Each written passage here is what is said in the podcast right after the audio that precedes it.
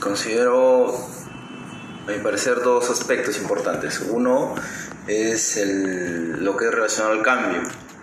Antes las empresas eran más estáticas, consideraban que las personas este, tenían que estar en un puesto de trabajo por mucho tiempo hasta que se puedan jubilar. Este, consideraban que mejorar o perfeccionar los procesos no era necesario, ya que con lo que tenían era suficiente. Esas, digamos, comparándolo con las empresas actuales, donde todo es dinámico, todo cambia, ¿no? Siempre estamos buscando mejorar los procesos, buscando nuevas formas, nueva tecnología, ¿no? Que nos ayuden a ser este, más eficientes, ¿no?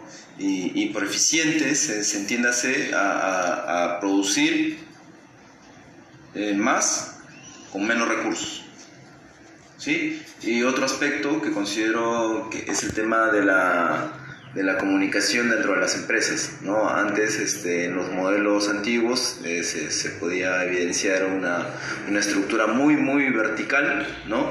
y sin embargo ahora lo que buscan las empresas es este, ser más horizontales en cuanto a, su, a su, estructura orgánica, ¿no? donde todos puedan participar, eh, que las ideas vengan de, de cualquier nivel, con la finalidad de poder este, mejorar los procesos dentro de la empresa.